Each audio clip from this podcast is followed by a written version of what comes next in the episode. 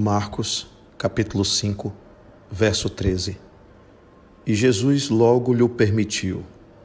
E saindo aqueles espíritos inferiores, entraram nos porcos, e a manada se precipitou por um despenhadeiro no mar. Eram quase dois mil, e afogaram-se no mar.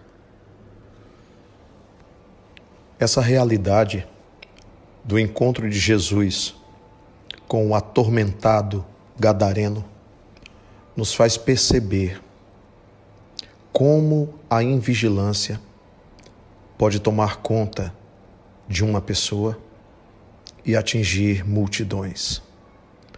Nós podemos presumir, a partir da intuição, que aquele, aquele jovem, aquele homem, atormentava também aquela cidadela.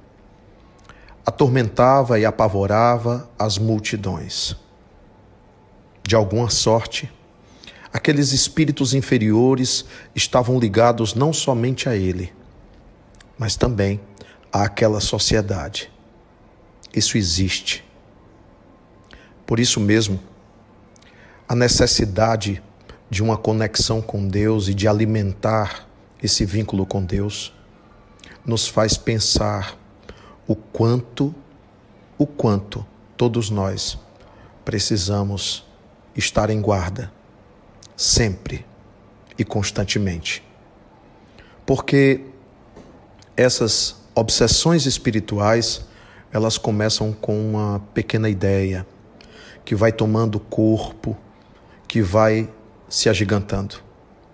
Sabe aquelas verdades que as pessoas abraçam como verdades, mas são mentiras ilusórias e que adentram suas mentes e que vão se agigantando a ponto de se apoderar do indivíduo e fazer com que ele perca gradativamente a própria vontade, fazer com que o seu espírito próprio não tenha mais força, fazer com que não seja mais a sua mente pensando, mas outras mentes pensando através dele.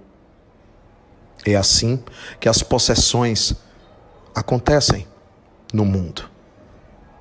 Precisamos estar atentos a esses estudos e precisamos também praticar não somente algo com os lábios, mas com as atitudes em favor do bem do amor, do serviço a Deus, da caridade, da fé verdadeira. Precisamos da oração, precisamos do esclarecimento espiritual e precisamos das ações, aplicando aquilo que vamos aprendendo com este Evangelho puro de nosso Senhor Jesus Cristo. Precisamos de Evangelho na atitude.